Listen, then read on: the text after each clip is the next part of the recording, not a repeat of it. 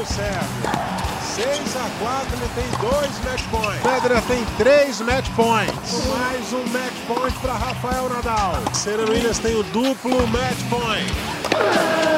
Olá, amigos. Chegamos com mais uma edição do nosso podcast do tênis, nosso queridíssimo Match Point. E a gente continua no assunto da edição anterior. Vamos iniciar a segunda parte daquele assunto polêmico e conflitante aqui no nosso podcast, no Match Point. O que atrapalha o tênis brasileiro, né? sintetizando aqui para o amigo que está escutando a gente. E hoje a gente vai abordar o aspecto mais dentro da quadra. Na primeira edição a gente falou de outros aspectos do que pode estar prejudicando o desempenho do tênis brasileiro, dos nossos tenistas, com relação a resultados. E agora a gente vai focar um pouco mais no jogo dentro da quadra. E eu continuo aqui com os nossos queridíssimos comentaristas que entendem muito mais de tênis do que eu, eu não entendo nada. Eu estou com o Ricardo Bernardes, estou com Domingos Venâncio e Narc Rodrigues. É, hoje eu vou começar pelos mais jovens, meus amigos. O, o mais jovem vai iniciar aqui a, a, a, o, o, nosso bate-bola, né? Opa, Domingos Venâncio, meu querido. Domingos Venâncio, meu querido. Seja bem-vindo ao nosso podcast. Tem os caras que se candidatam a serem mais novos, mas você é o jovem há mais tempo aqui no nosso podcast. O que, que prejudica o nosso tênis lá no quadradão, lá dentro da. Não é o quadradinho, não. O quadradão pega tudo: fundo, meio e rede. Forte abraço, seja bem-vindo. Pois é, me deu um contrapé, eu estava aqui torcendo para começar pelo, pelo Ricardinho. Ricardo, um abraço. Eusébio, Narc, Prazer estar aqui com vocês de novo. Um abraço para quem está nos acompanhando. Eusébio, uma, é uma pergunta, é uma pergunta que hoje em dia ela é, ela é global, sabe? O que, que o jogador de tênis precisa, masculino e no feminino? O jogador hoje em dia precisa ser completo. Basicamente, o jogador tem que saber se segurar na defesa, precisa ter ataque. Não, não é possível mais sucesso no tênis sem ataque, tanto no masculino quanto no feminino e precisa das transições. A gente hoje tem no Brasil treinadores que são capazes de criar uma boa base para os jogadores. É, precisamos de competição de alto padrão desde o início, para que se crie não só o ambiente extra-quadra, que a gente já debateu bastante, mas para que se crie o, o, o ambiente intra-quadra também, que é a força mental, que é a resistência, a palavra que hoje se usa muito, resiliência, que o tênis é uma, uma, uma exigência constante. Na parte técnica, eu vejo hoje o Brasil muito melhor do que jamais foi a nível de preparação. Portanto, resta saber se na parte física e mental esse, esse, essa questão dentro de quadra pode atingir níveis maiores. Eu acho que competições melhores, melhores de, de alto nível constantes seriam uma grande, um, um, um grande uh, item nessa questão da, da, da, do crescimento do jogador dentro da quadra. Legal, Domingos Venâncio, na sua primeira opinião aqui, pegando um gancho daquilo que o Domingos falou, Narc Rodrigues, seja bem-vindo ao nosso podcast aqui. Forte abraço para você. É, mais uma vez, é um prazer estar contigo aqui. É, o Domingos fala em um maior número de competições. Por esse aspecto, Mark, o intercâmbio com tenistas que estão com desempenho melhor, ou seja, torneios fora do Brasil, o intercâmbio se torna primordial para o desenvolvimento do jogo do tenista brasileiro? Seja bem-vindo. Eusébio, um abraço a você, ao Ricardo, ao Domingos, a todos que nos acompanham aqui. O intercâmbio sempre é bom, mas nem sempre ele é possível. Né? Ah, se a gente contar que isso que o Domingos falou é importante em todas as etapas, vamos dizer assim, da, da carreira de um tenista, seja no início, seja depois ali para você fazer a, a, a transição para o profissional, na manutenção e principalmente para você conseguir ali chegar perto do, do seu limite, do, do, seu auge ali, né? Você adquirir esse, esse ter esse intercâmbio, né? É engraçado essa pergunta, o que atrapalha o tênis brasileiro? Eu fico imaginando quando o Domingos falou assim: ah, essa pergunta é, é mundial. É, se bobear, tem uns amigos aí, colegas norte-americanos aí, fazendo o mesmo podcast que a gente, hein? Que atrapalha o tênis norte-americano. Aí vou responder que bobear, é dinheiro estão, demais. Eles estão lá fazendo atrapalha. também. o mesmo podcast, né? Outros países talvez estejam gravando o mesmo podcast. É claro que essa chance de intercâmbio é ótima, né? Tudo aquilo, aquilo que o Domingos levantou, relação técnica, né? preparação física e a preparação mental, eu acho que os tenistas brasileiros não pecam muito pela preparação física e nem a técnica. Eu acho que se a gente pegar nos últimos anos aí, alguns brasileiros tiveram boas chances, boas chances, mas aí faltou aquele pouquinho, aquele algo mais, talvez, talvez seja acreditar, talvez como disse o, o Domingo, você está levantando aí o intercâmbio de ter passado mais vezes por essa situação talvez lidasse melhor com ela, mas as oportunidades apareceram. Algumas não foram aproveitadas, uma pena, outras sim, mas em seguida acabou o tenista parando no meio do caminho, numa competição. Mas acredito que a, a, a experiência, a, o vivenciar essas, essas situações pode realmente ajudar. Mas aí também a gente depende da parte física, porque se você sair jogando tudo que tem pela frente, Será que o físico vai aguentar? Tem que saber dosar também. Então é um misto, que é uma dificuldade, talvez não seja só do Brasil, outros países sim, e aí alguns países vivem de gerações, né? Porque a Itália, depois de algum tempo, está vivendo uma geração, não vou dizer de ouro, né, uma geração muito, mas muito, muito, muito promissora. A gente não sabe no que vai dar, é. né? Depois de muito tempo. Então vamos ver aí. Eu acho que, que tem é um um misto de, de vários fatores aí que precisam ser, mas eu acho que não é tanto pela questão física, não. Eu acho que o, o, o Brasil teve, eh, nos últimos momentos, nos últimos tempos aí, grandes oportunidades de, de tenistas, né? Obviamente, individualmente falando, não, não o tênis, assim, uma competição por equipes, nada disso. Estou falando de alguns jogadores tiveram ali aquele.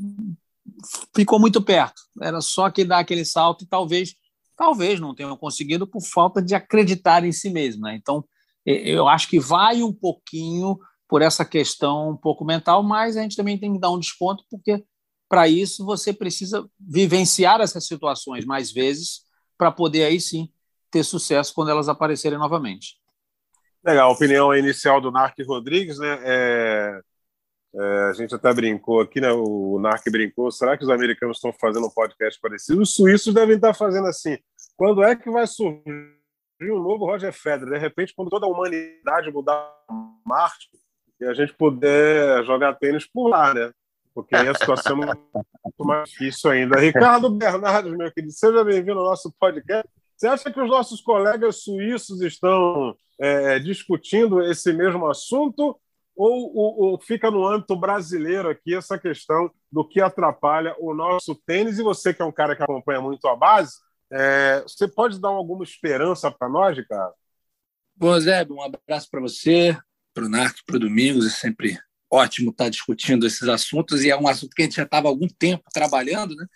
É claro que cada país, você falou, os norte-americanos certamente, é, acabei de ver aquele documentário também do Mark Fish, e mostra também um pouco do retrato da época do que eles já falavam, né? Uma geração pós Sampras e Agassi, o que seria, resultados não acontecendo, mas aí a gente tem que comparar realidades diferentes, né? A realidade do tênis americano é um, enquanto a gente está falando da, da, realidade do tênis americano, que está em crise, os caras têm quatro, cinco jogadores no top 100, nós temos um que está quase saindo, né?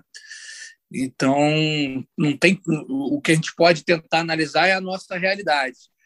E sobre os suíços, aí já, já, é, já é um país que, que teve, digamos assim, dá, pelo amor de Deus, o que eu estou comparando em relação ao Brasil é o seguinte: teve aquele grande expoente, né? aquele cara que marcou e que aí já não tem mais tanta. Mas eles tiveram Vavrinka, campeão de Grand Slam, tiveram recentemente Bentite, campeão olímpico. Então, querendo ou não, eles estão ainda com uma força.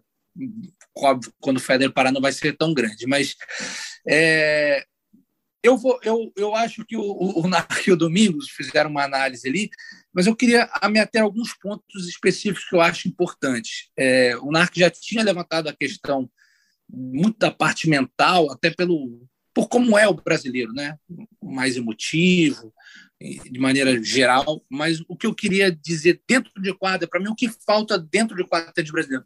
Acho que, de maneira geral, os últimos tenistas aí, vamos botar aí nos últimos 10 anos, são tenistas com muita dificuldade de leitura tática. você observa que dentro de quadra as escolhas às vezes não são as mais acertadas. O que a gente fala muito nas nossas transmissões, o plano B. Muitas vezes você vê o próprio Tomás Belucci, grande jogador é, é, de ranking, né? de ranking ATP, depois do, do, do Guga, foi o melhor brasileiro. Não estou falando que foi o melhor jogador depois do Guga, mas sim que teve o melhor ranking. Teve grandes momentos no circuito, mas era um jogador que a gente sabia que não tinha um plano B ele tinha assim aquela forehand dele espetacular, que ele fazia grandes estragos, mas e aí? E quando o jogo não se apresentava bom para ele dessa forma? A coisa não acontecia. É, o mesmo se aplica, na minha opinião, ao Thiago Monteiro. Também que a gente fala no momento de crise do tênis brasileiro, vamos ressaltar, o Thiago Monteiro acabou de ser campeão de um challenge em Braga, era o cabeça 1, era o favorito, confirmou o favoritismo, que é algo também que o brasileiro tem dificuldade. É outra coisa para mim que prejudica o, brasileiro dentro de quadra, principalmente quando ele tem essa responsabilidade, aí volta o lado emocional do negócio. Geralmente a coisa não, não acontece. E o Thiago conseguiu confirmar. Para mim, o Thiago também é, é bom jogador, tornou-se mais sólido nos últimos anos, mas ainda tem dificuldade nas escolhas é, dentro de quadra, entender taticamente o jogo. Lembro muito de um jogo dele recente contra o Steve Johnson, que o Steve Johnson tem uma coisa que todo mundo sabe, que é um buraco no backhand dele. O backhand do Steve Johnson é basicamente slice, ele não bate, ele não te agride no backhand. E aí o que o Thiago fez, o Thiago começou a jogar, e, era, se eu não me engano, foi Roland Garros, se eu não me engano. E o Thiago explorou pouco, principalmente nos momentos decisivos e agudos. Ele ainda assim jogava uma bola na direita do Johnson, que é um golpe forte dele. Então, essa leitura tática, eu estou citando dois jogadores, que eu citei os dois que tiveram assim mais sucesso no masculino, mas também a Bia, também, para mim, tem esse problema. Então, eu acho que dentro de quadro, o tênis brasileiro tem dois pontos. Ele precisa se preparar melhor taticamente. É, eu acho que, vamos fazer uma comparação com o futebol, né? Todo mundo fala, ah, tem muito talento, mas o jogador brasileiro ainda não, taticamente precisa entender um pouco melhor o jogo, precisa se comprometer mais. E eu acho que é isso a gente viu o Tomás várias vezes. É óbvio que ele gosta de jogar agredindo, ele gosta de jogar batendo, mas, poxa, se ele trocasse duas bolas a mais, um pouco mais alto, um pouco mais de spin, empurrando o adversário para o fundo ou buscando um ângulo para abrir a quadra, e a coisa não acontecia. Então, eh, o jogador brasileiro, para mim, necessita um pouco mais de atenção na parte tática, entender melhor o jogo, o que está se apresentando ali, e aí a parte mental, a gente vai debruçar um pouquinho mais sobre ela, que certamente o Domingos e o Narc vão também é, estender o assunto sobre isso. E sobre nova geração, que você me perguntou, José, é, infelizmente eu não tenho boas notícias no momento. Assim, eu acabamos de ter um, um, future em Recife, né? Foi vencido pelo jovem jogador, 19 anos, Gustavo Reis, que foge tão um pouco das características do brasileiro, até físico, um jogador um pouco mais alto, tem mais de 1,90m ali, saca bem, que é algo que também, para mim, está faltando nos jovens jogadores que estão surgindo. O Rei saca bem, venceu o torneio, ganhou em simples e ganhou em duplas ao lado do Boscardin. É, mas são, é, para mim, tanto ele quanto o Boscardin, que são dois jovens ali que estão fazendo a transição, é, precisam evoluir muito a ponto de dar alguma esperança para a gente no circuito. É, nós tivemos o recente o Thiago Wilde, que surgiu muito bem, mas a coisa não aconteceu, pelo menos da maneira que esperavam, na velocidade que esperávamos, ainda é muito novo, ainda tem muita estrada. É, então, e no feminino também temos a Luísa, né, que ainda é uma jovem jogando circuito de duplas, mas do, da base mesmo, digamos assim, dos tenistas com 15, 16 anos para cima, no momento a coisa pode mudar, essa idade muda tudo muito rápido. No momento não, não tem ninguém assim que chame grande atenção, como por exemplo chamava o Orlando Luz quando jogava, como chamou o próprio Thiago Wilde, jogadores que você fala, pô, olho nesse aí que esse pode chegar. No momento, não, não temos, não. É, e, e, eu coloco até nessa turma aí o próprio Thiago Fernandes, que no momento percebeu que a transição seria difícil e optou por um outro caminho na vida. É, foi ser um profissional é, executivo de uma empresa de engenharia na qual o pai dele é, é o dono, né? E, então, é, se, o, o Ricardo Domingos, deixa eu passar aqui a, a bola para você. O, o, Ricardo ele fez uma análise com relação à parte tática. Isso vai encontrar também é, é a parte técnica. E a gente observa nessa galera, é, é, eu não vou dizer nem pós-Guga, não. Essa galera pós-Tomás, pós-Tomás Koch, é a galera que parece, amigo, que tem uma serpente perto da rede que você não pode ir lá. E aí a galera não treina voleio. É, é assim, desculpa é, se eu estou aqui um pouco pesado na crítica, mas é um drama para o tênis brasileiro a hora que você precisa volear. Eu não estou dizendo que você tem que ser o Patrick Rafter, que o fundo da quadra vivia com saudade dele. Mas, é, é, é quando você precisar ir lá, você, você, você deveria ser um Marat Safin.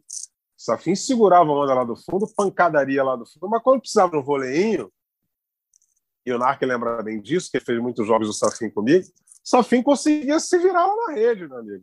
Na hora que você precisa de um voleio dessa galera pós-Tomás, é, eu, eu coloco até no saco o meu queridíssimo Gustavo Kirten, porque o Guga também nem precisava muito, ele já resolveu o problema lá no fundo. E às vezes ele se virava no voleio, mas às vezes também precisava do voleio e o Gugão deixava a desejar. Ou seja, essa parte técnica precisa ser treinada, porque quando você é, é, é, não é bom em determinado fundamento, o que, é que você faz? Você treina exaustivamente aquilo, vide, é, aí a comparação é, é, é um tanto quanto esdrúxula, mas é, esdrúxula, mas é necessária, vide Rafael Nadal, que quando ele tem, tinha deficiência alguma coisa, ele ia lá e treinava durante 395 horas, domingos. Não, Eusébio, é, é uma, uma leitura muito, muito exata essa da falta de voleio. Acho que o, que o Ricardinho é, colocou muito bem essa questão da pouca, da, da pouca saída tática, poucas, poucas é, variações táticas. Acho que, mas vou um pouquinho mais longe. Não vejo só nos, nos tênis brasileiros, não. Para exemplificar, a Ashley Bart apareceu com, com um tênis um pouquinho mais criativo ou, ou um pouquinho fora dos padrões habituais dessas jogadoras que buscam um, um, um padrão muito homogêneo de tênis, e ela conseguiu incomodar todas porque tem um pouco de, de variação com a esquerda de slice, porque consegue jogar verticalizando, ou seja, saindo do, do fundo para a rede, é, surpreendendo, e mesmo quando faz é, de uma maneira mais óbvia, sabe jogar muito bem na rede, e aí vem a parte do voleio, né, Zé? É, o, o, o tênis brasileiro foi de voleadores porque a gente não tinha esquerda, né? Na época da jaqueta é. de madeira, os tenistas brasileiros davam slice, davam slice e subiam. Então, com, sem esquerda de fundo de quadra, subia todo mundo. O Tomás, a Marister, não é que não tinha esquerda, né? mas, mas você não tinha como definir ou agredir muito com a esquerda de fundo de quadra é, é, com a jaqueta de madeira. Isso, isso só passou a mudar um pouquinho com Vilas, com Borg, então, naturalmente, as definições tinham que ser, tinham que ser junto à rede. Hoje em dia é muito difícil o jogador definir um ponto junto à rede. Então, lá atrás, na base, os nossos jogadores não aprendem isso jogando. Eles podem até treinar tecnicamente com o professor, com o técnico, mas eles não têm essa, essa, essa facilidade. Como esse método play and stay, que o NAR conhece bem, isso mudou com as bolas soft, com as quadras adaptadas. Os jogadores estão mais cedo precisando ir para a rede para finalizar. É, mas o mundo, de uma maneira geral, passou a jogar muito mais no fundo da quadra e indo na rede só para conferir, como a gente brinca. É, o, o, o, jogador vôlei pode ser igual o Romário jogando, jogando futebol, ele pode matar de peito ou de cabeça, se ele define lá no fundo. Mas essa parte técnica do vôlei, eu concordo com você. A gente tem um, uma, uma boa maneira de incentivar isso, que são as duplas. O Brasil hoje tem sucesso nas duplas, possivelmente vão aparecer mais jogadores com bons voleios, porque a gente tem sucesso nas duplas, mas vindo muito alto. A gente teve uma dupla número um do mundo e um número um do mundo individualmente falando no ranking de duplas, Marcelo e Bruno. Então, a gente está vendo mais duplistas brasileiros. Eu acho que isso sim é um incentivo para que se jogue mais junto à rede. E a outra parte é que a gente uh, voltou para o Saibro, né, depois da geração Guga. A gente voltou para o Saibro, porque o tênis brasileiro profissional ele era jogado muito mais em quadras de asfalto, inclusive tinha uma marca que virou sinônimo de quadra de asfalto no Brasil, o, o nome dessa, da, dessa marca virou característica. Ah, tem uma quadra é, assim, assim, da marca tal. E, na verdade, é, estava se falando de duas marcas diferentes. E muitos brasileiros ali desenvolveram o jogo de rede. O NARC veio uma geração imediatamente após essa. Se você lembrar, NARC, a gente tinha o Mata, ali na rede, a gente tinha o Cássio, a gente tinha o Kirmair, a gente tinha muitos jogadores. Muita, e muitos torneios em quadradura também. Muitos torneios. Porque tinha uma marca de, de, de, de uma empresa de construção de quadras, 70%, 80% dos, dos torneios jogados profissionais no Brasil eram jogados nessa quadra, que era uma quadra de asfalto não muito rápida. Então, é, eu acho que tem a ver sim com o tipo e o número de torneios para que você desenvolva parte técnica. Para ser para finalizar, a gente sempre diz primeiro a tática, depois a técnica. Se você é um cara que nasceu na grama, você vai jogar mais para o continental ali, você vai jogar mais retinho. É, mesmo que tenham menos torneios na grama, mas se você teve essa experiência ali na, na infância, olha o Murray, foi, foi, foi se desenvolver na Espanha, mas vem lá de trás, como bom britânico que é, é com grama. Os australianos, você falou do Rafka, nascem na grama, né? não, querem, não querem ver a bola quicar nunca. você pode furar a bola, porque não vai deixar ela quicar. E, e, é. e, eu acho que é endêmico isso, entendeu? E no Brasil nós voltamos muito os olhos para Roland Garros, para o Saibro. Pô, merecidíssimo esse, esse olhar em, em, função do Guga, né? Mas se você vê a Maristela, o lugar que ela teve menos sucesso foi Roland Garros. Jogava-se mais na grama. Você falou do Thomas Koch, ali só se jogava em grama os grandes torneios, né? Três dos quatro grandes slams eram jogados em grama. Então eu acho que tem um pouco a ver com essa variação de piso e tipo de torneios. E sim, trabalho técnico lá na base, lá atrás. Por que, que os americanos têm isso cedo? Porque você não ganha uma bolsa de estudos nos Estados Unidos, uma universidade, se você não jogar simples e duplas. Então você tem que desenvolver isso desde muito cedo. Já é uma meta do jogador. Quero jogar por Stanford, quero jogar pela Universidade do Texas. Se você não tiver vôlei, se não jogar dupla, você não tem a bolsa, porque ela, ela sai caro para a universidade. Então eu acho que é, tem muito a ver também com essa questão de calendário, torneio, tipo de piso, é, eu bato um pouco nessa tecla. Ah, Ricardinho, você foi nos nomes certinhos que eu estava imaginando que você fosse falar nessa questão da variação tática. Acho sim, trabalha-se muito pouco isso, inclusive nos treinamentos dos jogadores brasileiros. É, Ricardo, você quer pincelar? eu acho, eu acho que é isso, é um pouco do que, eu, que o Domingos falou. Eu acho que também a questão do, do, do Saibro, a gente acaba a maioria das quadras no, no, Brasil são de cyber, inclusive no, durante o Rio Open entrevistamos, entrevistamos o do Sanajovic e ele falou que na Sérvia acontece o mesmo, na quadra, as quadras de cyber dominam lá, mas eu acho que a gente ficou muito refém também do estilo de jogar no cyber.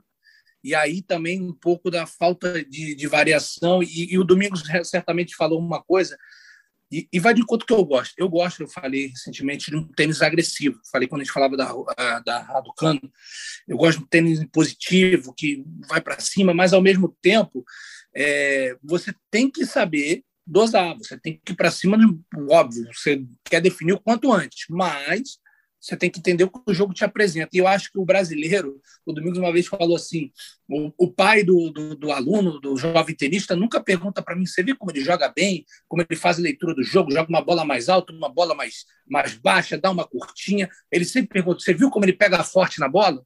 E eu, isso ficou, isso ficou é isso muito marcante para mim, porque é o que eu gosto, mas ao mesmo tempo tem que ter um entendimento do jogo. E eu acho que isso falta para o brasileiro, que o brasileiro é, quer ganhar de qualquer jeito, de qualquer forma, e às vezes, da forma como você joga, não vai conseguir. Então, é, essa leitura tática, e vem muito da parte mental, né? De você estar tá concentrado, de você entender as dificuldades do jogo. Acho que o brasileiro, é, de maneira geral, tá? É óbvio que não pode individualizar o negócio, né? Você tem que ter uma leitura mais ampla. Ele tem pouca, ele tem muita dificuldade com o adverso ao mesmo tempo que a gente vem da, da malandragem, que é dar o nó no adverso, né? aquela coisa mais é, se virar dentro da quadra de tênis, a gente tem um pouco de dificuldade. E aí, fazendo uma leitura ainda mais ampla, talvez porque, como o tênis é um esporte é, muito caro para se praticar no Brasil, né? a gente tem projetos que é, tentam né, ampliar um pouco mais os horizontes do tênis, mas, de certa forma, ainda faz parte das elites, a gente não tem como negar isso. É, até essa casca da, da, garotada que pratica, da, da, maioria que pratica, falta um pouco dessa casca até de, às vezes, de vida, sabe? Tipo, pô, vou improvisar aqui porque eu passo, eu já passei uma dificuldade e sei que se eu for por esse caminho aqui não vai dar muito certo.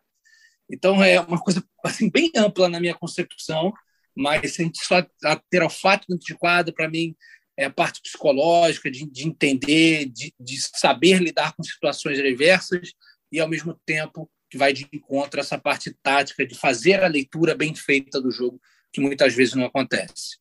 Você mexeu aí num ponto crucial. Depois, depois eu, eu, eu vou voltar a ele. Ricardinho, você mexeu num ponto crucial. Eu estou vendo que o Narc está me preocupando uma coisa, Domingos. O Narc está muito quieto. Tá. Quando o Narc está muito quieto, meu tá amigo, Estou compilando as informações. Compilando as informações para saber se eu bato de direita ou de esquerda próximo. Então, deixa eu só finalizar o porquê que eu falei isso. A formação dos, dos tenistas brasileiros, lá atrás, esses que realmente pensavam muito bem e tinham a malandragem que você falou, Ricardinho, vinham muitos pegadores de bola e que frequentavam clubes é, desde criança e aprendiam a parte tática antes da técnica. Então, ganhavam do filho dos, dos, dos sócios, que tinham aulas de como golpear com força na bola, ganhavam na malandragem, jogando com raquete feita de pau, feita de madeira. E, e, e, o, o, a arma do brasileiro era o drop shot, era o lobby o Narco vai citar mais do que eu, porque ele até treinou com alguns desses, desses ex-jogadores. Júlio Góes, Givaldo Barbosa, Tomás Koch, Edson Mandarino. A inteligência tática desses jogadores era demais e todos vieram de ter que aprender primeiro a ganhar o jogo para depois bater na bola. Isso a gente não tem como fazer mais, porque não dá para chegar sem complemento técnico numa idade muito tenra. Não, você, não, você não quebra a transição. Precisa disso, mas falta essa malandragem que você falou. Você foi no ponto crucial, Ricardo. Aí agora é mais engraçado que, diante disso tudo, né, Ricardo, a gente tem até uma incoerência, né? Porque falta inteligência tática, né? Falta entender melhor o jogo, tudo. Mas em que quadra que isso realmente é necessário? Na grama, eu tenho só saque. Um golpe, posso ser bem sucedido? Tá aí o Domingos, craque, vai dizer: posso. Posso ser o jogador de um golpe só na quadra de, de grama? Posso mas dificilmente serei o jogador de um golpe só no cyber. Então, onde que é mais exigido essa leitura né, é, da, do jogo? No cyber. Só que, em contrapartida, quais são as quadras que a gente mais tem no Brasil? O cyber. Então, por que, que isso não está sendo trabalhado? Qual é a referência? Por que, que tem que chegar? Não, agora vamos só para pancada, vamos só para isso, para força física, pegar em cima, meter a mão na bola. O que está faltando? O cyber não é só isso que ganha jogo.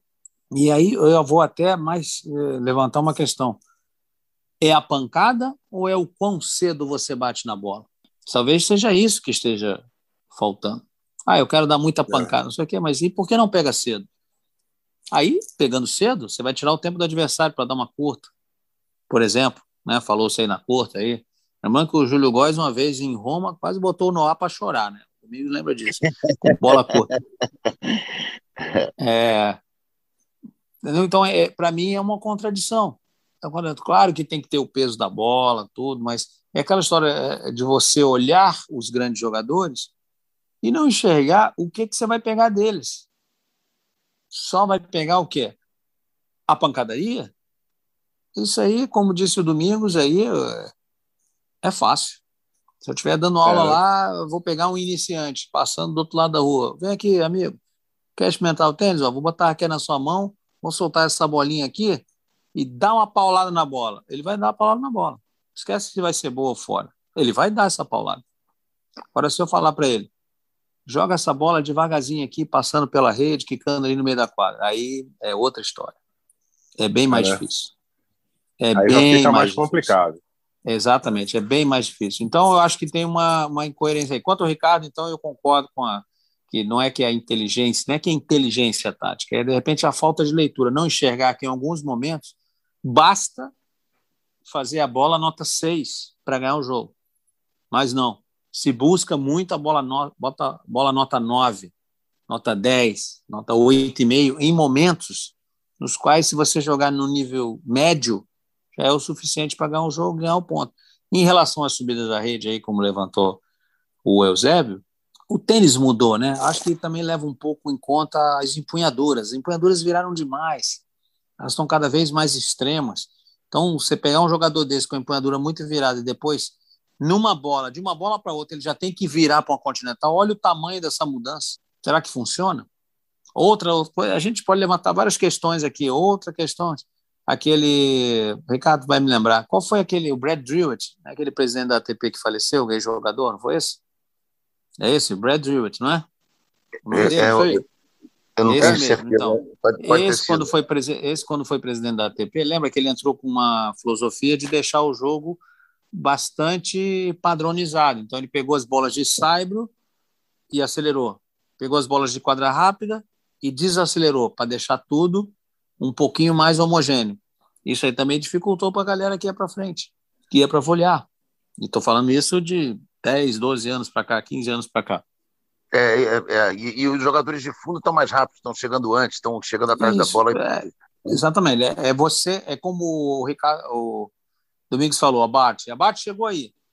Chegou de mansinho, tem muita gente. A gente sabe, a gente conversa sobre tênis, vários cursos, vários, perdão, vários grupos no WhatsApp, tudo, o debate, é muito legal isso, várias opiniões. Tem gente que fala, não vejo nada na Bart.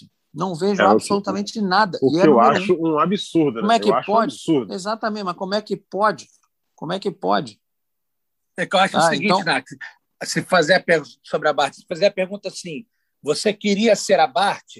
Sim, número um do mundo. Você queria jogar como a Bart? Não. Eu queria ser a número um do mundo jogando como a Serena, né? Vamos supor, no, no feminino. É, Bom, mas porque... aí, mas aí é, remete é àquela que... velha frase do Borg, né? Quem vai à rede ganha aplausos, quem fica no fundo ganha dólares. É, Mas é, é. é, justamente por isso, Narca, assim, é, eu acho que vai um pouco também da, da, nossa cultura e talvez assim, isso a gente está tendo uma leitura muito nossa, brasileira, né? Não sei como isso em outros países. Mas por quê? Porque a gente gosta, e eu gosto, eu falo por mim, eu gosto da, da mão na da pancadaria. Só que eu consigo, né, até pelo que a gente faz, eu consigo entender o que é aquele jogo e ver a beleza do jogo. A Bart, por exemplo, uma vez eu fiz até uma brincadeira que alguém na hashtag curtiu, me mandou mensagem até do pessoal, que eu, eu chamei ela de Kasparov do tênis. Porque é, ela é uma eu, estrategista, ela monta jogada por jogada, entendeu? Então, assim, isso tem um mérito absurdo. E tanto ela é número um do mundo, ah, ela não tem nada. Por quê? Porque ela não tem aquele saque violento, porque ela não tem a pancadaria, mas ela tem tudo. Ela não tem nada, mas ela tem tudo. Então é, é um incrível de ver. Eu, nesse, nesses debates, eu sei, mas ela tem muito tênis. Ela tem muito tênis, porque não é, é. Ela, além de ter mais golpes que outros, ela enxerga o momento de usar cada golpe. Exatamente. Então, isso a faz ser número um. A ela, deu um baile, um, então. ela, ela, deu um baile de momento outro dia contra a Soares Navarro. É, eu não me lembro se foi. No, no último torneio da Soares Navarro foi ter sido Roland Garros? Não. Não, não, foi o US Open. Foi no US Open? O último torneio dela foi o Open. Não sei se ela se enfrentaram. É, então, foi, não, foi no retorno da Soares Navarro, que a Soares Navarro tirou um set dela e parecia que tinha desandado. Pode ter sido Roland Garros, então. É, é, eu acho que sim. Ela voltou e deu um 6-0 ou um 6-1 logo depois. Mudou as marchas, jogou um ponto morto ali. Isso, dá uma, na, dá uma, depois segura, depois a próxima é ângulo, a outra é curta, de repente dá um passo para dentro da quadra. E não perdeu mais um game.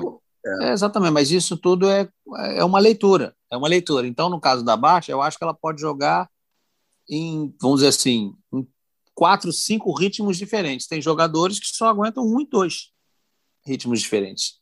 Então, isso é. realmente faz diferença. Agora, tudo que a gente está falando aqui também, a gente tem que dar um desconto, é, como a gente falou, a gente está fazendo a nossa análise aqui na podcast Tênis Brasileiro. É, o tênis hoje é assim. O tênis hoje, a gente está querendo aqui, né, torcendo para os brasileiros, como sempre, mas o tênis hoje é assim. Então, a maioria dos países ele é formado assim. Assim, não sim. É. O Domingo sabe disso, está sempre em contato aí com outras escolas aí. O tênis dos outros países é formado assim. Ah, é olha pancada, o garoto desde novo é meter a mão e vamos lá, e força, é. pega na frente, pega em cima. Então a gente está tentando buscar aqui uma nesse tênis, nesse conceito, vamos dizer assim, é, mundial e, e, moderno, que a maioria né, joga desse jeito, onde que o Brasil pode, de repente, se encaixar e jogar melhor, conseguir melhores resultados. É, tendo essa estrutura, né, né? Tendo, tendo essa estrutura da pancada do fundo, de sustentar, de pegar, se possível pegar mais na frente, mas tendo aqueles, aqueles aditivos né, para momentos de, de, de, mudança. Isso não é tão, tão simples, né? A gente falando, a gente falando é mais fácil do que fazendo, né? Mas, Não, hoje é... mesmo, perdão, Pode concluir, perdão. Não, não, é isso mesmo. Eu ia concluir que hoje mesmo piscou aí, a gente fica sempre olhando nas redes sociais, piscou aí um. A Lever Cup acabou ontem, né? Então, é, piscou uma imagem da primeira Lever Cup que jogaram Federer e Nadal juntos no jogo do Nadal, não importa nem contra quem é, ali que eles dão, pode dar instrução, né? O Federer chegou ali no Nadal e falou assim: olha, dá, faz o que você sabe fazer. Lembra do, dos velhos tempos? Um spin, um slice, um spin, um slice. E outra coisa, em alguns momentos. Isso o Federer falando para o Nadal, hein? Não sou eu, pode procurar aí. É, e outra coisa, aí é que vem o grande lance. Ele fala assim: vai para a rede desafia ele a conseguir um passing shot. Ou seja, ainda tem essa. Se a gente botar na ponta do lápis, né, essa questão que o Zé levantou, tais subidas à rede, vamos lá. Obviamente, a, a, a, a estatística é o aproveitamento, quantos você, pontos, pontos você ganhou. Mas não tem a estatística assim, quantos pontos você efetivamente voleou. É, exatamente. Ainda e, tem essa. Entra a serpente, entra a serpente do Eusébio, né? É, exatamente. Serpente, é. Serpente e, não, isso que eu estou falando é, é, do gancho em cima do que o. Atenção para os atores. O Federer falou para o Nadal. Incrível isso. Vai para a rede. O desafia, desafia, o desafia a tentar a passada. Olha que coisa. E ele é. faz isso, ele faz isso pouco, né? É, ele fez pouco na carreira, né? Ele, Bem, me, me, passa. Passou? Espera aí que eu já volto. Vai ter que passar de novo. Exatamente. E é, fazer justiça que não é, de, não é, não é a época pós-Tomás, não, gente. Ainda a, a, a, época depois ainda se estendeu ali com grandes voleadores, tá? Teve, teve aí o Nico, tal, o Cássio, o Cássio Mota e o grande Carlos Alberto Kirmaí, o rei do quadradinho. O, o Kirmaí não gosta muito desse, desse rótulo, não, mas ele é o rei do quadradinho. Ele no quadradinho ele, ele, ele era demais. E, e, e eu Nós citando também o Marcão Ocevar, que recentemente Opa. fez aniversário, também é para ele. Aí. Saque boleiro sábio. E o Narc Rodrigues, quando fica quietinho, é como se diz lá no nosso querido Nordeste, né? Quando ele está quietinho, ele está preparando aquele moído, né? aquele, aquele, aquele lareado. E aí ele solta e vem aquela aula técnica do Narco hoje. Para a gente encaminhar aqui o fechamento dessa, dessa edição, é, deixa eu chamar o Ricardo aqui. O Ricardo, é, a gente falou da parte tática, da parte técnica. Vamos, vamos fechar aí no mental. É, aquela história do 5 a 4, 40 a 15 com um 7 a 0 de vantagem sacando no segundo. E aí vai para o terceiro, você acaba perdendo lá. O que, que a gente pode fazer para melhorar essa situação? Isso não acontece só com o nosso tênis, não. Acontece com não, todo mundo. Já aconteceu acontece. até com o Fedra, meu amigo. Sacando 40 a 15, dois match points e o Djokovic ganhou o Wimbledon. Mas, assim, para a gente não sofrer com isso, o que, que a gente pode fazer? Me, me orienta, me ajuda. Ô, Zébio, eu já saquei algumas vezes 5-4, viu? O negócio às vezes é, não né? foi muito bom, não. 4-5 é, é, pior ainda. É, 4, não, 4-5 é um abraço. 4-5 é fim de jogo. Sacar 4-5 é fim de jogo. É, mas, assim, o, é, pouco a gente falou, assim, é, já é uma situação difícil para qualquer tenista. A gente fala isso praticamente toda transmissão, né? Não lembro um dia, um, um dia de transmissão que a gente passou em branco sem falar que é difícil fechar um jogo, porque de fato é, passa muita coisa, mesmo nos tenistas mais experientes. E, e no, no, no, brasileiro, né, a gente tem uma. A emoção é diferente, né? A gente sente mais as coisas, é, é um lado mais emotivo, já é uma coisa natural, né? É difícil você, você mudar essa característica do brasileiro. Tem alguns que são mais tranquilos ou que aparentam ser mais tranquilos, mas de maneira geral, a emoção à flor da pele. Né? A gente usa muito esse, essa expressão aqui porque ela condiz. Eu acho que a única coisa que a gente pode pensar, e vai de acordo com o que a gente falou, é, é principalmente para os jovens que estão vindo, é jogar, cara. É passar por isso várias vezes, você vai perder sacando em 5-4 para fechar o jogo, você vai perder sacando em 4-5 para empatar o jogo e, levar é, o 7 adiante. Isso aí só, só o tempo vai te dizer. Eu não sei se resolve, o tempo vai resolver esse problema, mas ele vai amenizar. Porque também você vai viver o lado contrário. Você vai viver o lado do teu adversário sacando 5-4 para fechar e você quebrando. Então, assim, ontem, por exemplo, na final de Braga, o Thiago Monteiro passou por esse susto. Ele tinha 1 a 0 sacou em 5-4 para fechar o jogo, foi quebrado. 5-5. Só que aí no game seguinte ele conseguiu a quebra e depois fechou no 7-5. Então, é coisa que acontece. É que fazer para resolver? Existe sim, tem vários tenistas buscando, alguns psicólogos aí esportivos fazendo trabalhos excelentes, mas no momento é o momento, né? Você não consegue medir muito bem. A gente viu o Medvedev também dando uma titubeada na hora de fechar da primeira vez, só que ele tinha uma margem boa de segurança, conseguiu fechar depois do jogo contra o Djokovic. Imagina se ele perde depois o saque de novo. A gente poderia estar, tá, tá comentando aqui o Djokovic, 21 vezes campeão de Grand Slam, então é uma coisa que acontece com todo mundo. O brasileiro talvez seja um pouco mais afetado, porque a gente tem uma, a parte emocional mais aflorada. É, eu passo a mesma questão aí para o Domingos Venâncio e depois o NAC já pode concluir em cima da mesma questão do mental. Eu me lembro de uma frase do John McEnroe, que, que era foi capa de uma revista que teve sucesso nos Estados Unidos ali pelos anos 90. A revista chamava-se Junior Tennis. E o editor era o brasileiro Carlos Goff, que foi técnico do McEnroe e foi técnico do Patrick e do Gerulaitis e do Peter Fleming consequentemente, foi o único técnico do mundo que foi que, que, treinava o número um do mundo de simples e a dupla número um do mundo simultaneamente.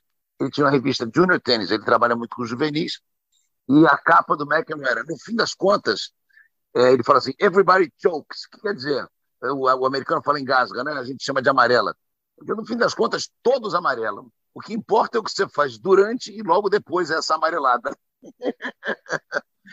Então, eu, eu acho que isso aí é uma, é uma, uma questão muito ligada a rotinas rotinas de voltar no jogo. Isso aí é psicologia esportiva. A gente tem sim, todo mundo tem aquele momento do 4-5, do 5-4, do 40-15, bobeou, deu aquela engasgada, rotinas. Recentemente alguém falou uh, o, o, aquele clássico 15-40 do Guga sacando, você podia apostar o seu carro ele ia na linha, na linha do meio, quase sempre ele dava um ace ou um saque forçado que ganhava o ponto, e eu acho que tem muito a ver com, com esse preparo no treinamento e em muitos jogos, de usar certas rotinas. O Federer perdeu aquele match point contra o Djokovic, em Wimbledon, que teria sido histórico se ele tivesse ganho aquele jogo, né? E muita gente falou assim, por que, que ele sacou ali? Eu fui pesquisar com, algum, com alguns estudiosos do, do, do tênis, entre eles o Caio Cortella, é um doutor aí em, em, em, em ensino de tênis, e ele, ele, Domingos, ele sacou exatamente assim, uma porcentagem absurda de jogos em que ele ganhou o match point fazendo exatamente isso. Então, né, é, ele foi na rotina dele. Ah, por que não mudou? E se tivesse mudado e o Djokovic tivesse vindo com uma jogada ainda melhor, a gente diria, por que, que não fez o, o habitual? É, isso aí eu, eu, eu ponho a ver com essa amarelada do John McEnroe, como que você reage imediatamente, como que você volta dessa, dessa, dessa, desse down, né? dessa, dessa baixada de bola, e rotinas. Eu acho que tem muito a ver com isso. Narc. Acho que vai depender do jogador. Tem um jogador que vai ter as suas rotinas, vai sempre lembrar do que, que ele fez melhor durante o jogo, que ele faz melhor, né, que é uma qualidade que ele tem, ou aquele que vai pegar e abrir o manual e vai fazer assim: vou jogar com o primeiro saque aberto para eu ter uma quadra maior na segunda bola.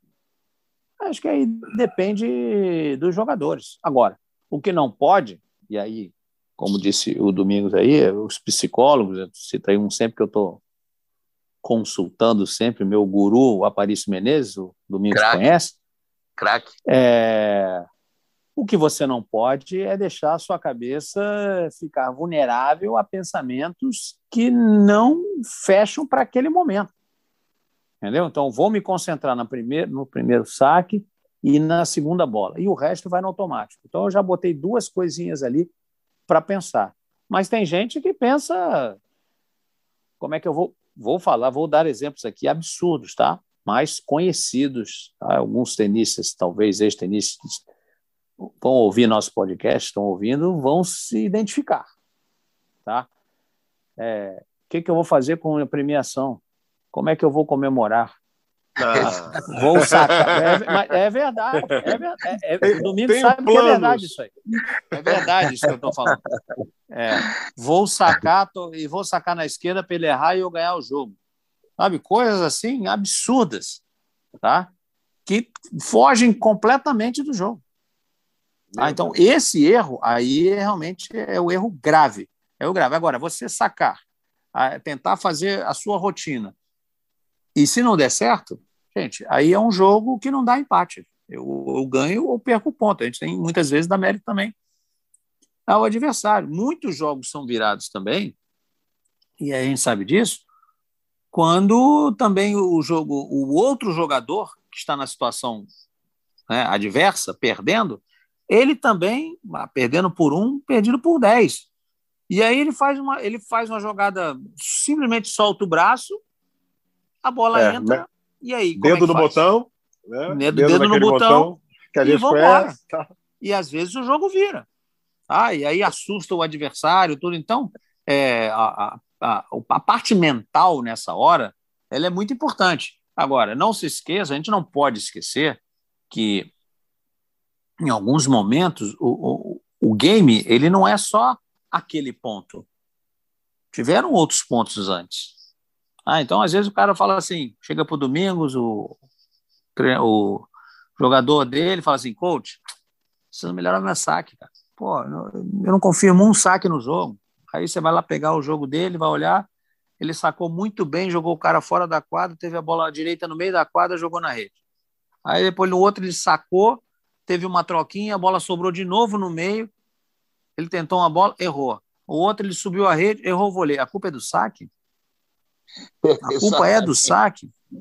A culpa não é do saque. Então, os jogadores também, às vezes, eles não entendem, não enxergam o que está falhando. Não tem ideia. É muito fácil chegar e botar a culpa em algum golpe, em alguma coisa. Não. Aquele, perdi aquele é, 40 30, perdi aquele game, não sei o quê. Pô, mas, mas peraí. Você fez uma bobagem no 40 30, mas e as duas duplas faltas lá que foram os 30 pontos do cara? que, que te levaram ao buraco, né?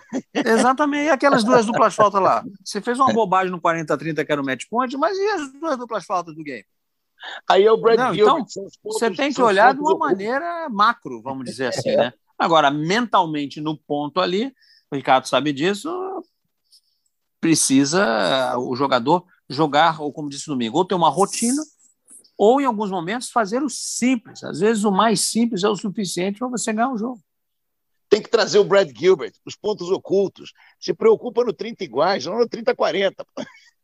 Exatamente. É, igual, igual, iguais, agora, também, agora por exemplo, não, na, nas duplas, né? Porque no, no, no, tênis de simples não tem, mas tem agora muito no beach tênis. Ah, eu perdi de 6-2, 6-2, mas cinco games foram no 40 iguais. Mas vem cá, só 40 iguais, antes do 40 iguais deve ter tido um 40-15, deve ter tido um 40-0, um 40-30. É Como é que você jogou antes esses pontos, entendeu? Então, é, cara, as, os jogadores às vezes não, não entendem isso, que o, existem pontos e pontos. 40 iguais é difícil para qualquer um. Para mim, para o Zé, para o Ricardo, para o Domingo, para o Federer, para o Djokovic, 40 iguais no Ed, vamos dizer assim. É difícil para qualquer um. Mas como é que esses caras, esses nomes que eu citei aqui, jogaram no 40-30? No 30 iguais? Isso, Isso é que faz a diferença. Exatamente. É... Os pontos só ocultos, pra... né? Exato. Só para é, esclarecer para os companheiros, é, é, é, sacando ali, eu, eu com dois match points, eu estaria já pensando em 4 milhões de dólares. No que, no que, no que, que eu ia fazer com, com 4 milhões de dólares, que é o prêmio de um, de um título de Grand Slam é, fora a pandemia. Assim, eu já ia estar traçando alguns planos para 4 milhões de dólares. Acho que se perder seria enorme, né? seria enorme. E um exemplo disso, é, é, a gente está falando do tênis brasileiro, mas um exemplo disso recente agora. Final do US Open, o, o, o Medvedev sacou no terceiro com 2 sets a 0, 5-2. Ele perdeu o saque. O Djokovic estava empurra, estava encurralado, né? O Djokovic estava numa sinuca fora do comum. E aí o, o amigo Medvedev saca 5-2, perde o saque 5-3. O Djokovic ficou 5-4.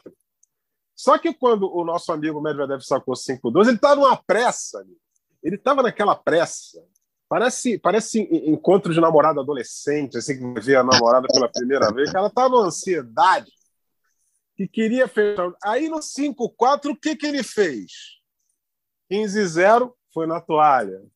30-0 foi na toalha. 40 foi na toalha. E aí ele ganhou o jogo. Aí. Entendeu? Aí o mental atuou de forma positiva, que ele falou: não adianta ficar correndo aqui, que daqui a pouco eu vou estar jogando quinto set com esse maluco aí. Que tá louco para ganhar 21 grandes lãs, entendeu? Não Ali, é um maluco qualquer. Não era um maluco não, qualquer. Não, não, e, nem um pouco. E aí o que, que foi? Foi lá e ganhou o jogo, fez 3 a 0 passou o carro no Djokovic, vamos para casa, 2 milhões e meio no bolso. Quer dizer, ali o psicológico atuou de uma forma positiva no jogo do Dani Medvedev. É, amigos, alguma coisa a acrescentar nesse assunto conflitante? Porque ele, ele, ele rende mais alguns programas, né, o Ricardo Bernardes? Olha, Zé, esse assunto aí é, é, é, tem muito tem muito que falar, mas eu acho que a gente conseguiu dar um bom panorama aí nesses dois episódios, nesse segundo, falando um pouquinho mais dentro da quadra e vendo que tem muitos problemas que a gente identifica aqui, mas que não é só daqui, né? Mas identificando o problema, a gente precisa tentar corrigir e vamos acompanhar. Aí. Vai que surge algum elemento novo nas próximas semanas, de é. repente a gente volta é, a, a, carimbar um pouquinho esse assunto aí. É, você garante para mim que eu não vou apanhar na rua, nem quando eu estiver fazendo torneio no local? Você garante para mim? É, você garante, garante, você garante para mim que eu não sei. Você garante Usa que eu não aquele, serei aquele óculos de luxo, Max. É, óculos, nariz e bigode, anda pela rua com. Você não, garante, Ricardo é. Bernardo? Garante que eu não vou ser insultado por colunistas especialistas em tênis? Você garante para mim? Se você garantir, Olha, Zé, vamos, mundo, vamos, fazer uma terceira tá edição. Tão... Zé, faz um teste aí no, antes de encerrar o podcast, esse seu telefone aí para galera.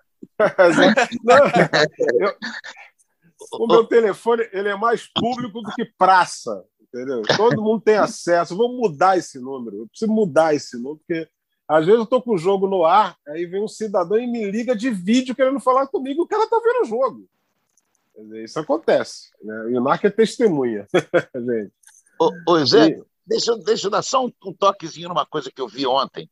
Voltando de viagem, eu peguei um voo ontem com ninguém menos do que o baixinho Romário. Eu fiquei olhando para ele e me lembrando de algumas cenas.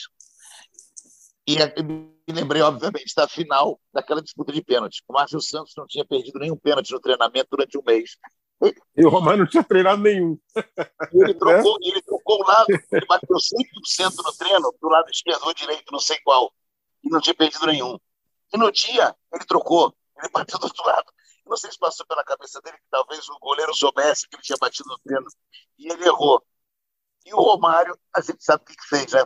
Então, eu não tinha batido nenhum. Eu pensei, agora desse tema, o, o que, que é a força mental do jogador, a rotina e tudo mais.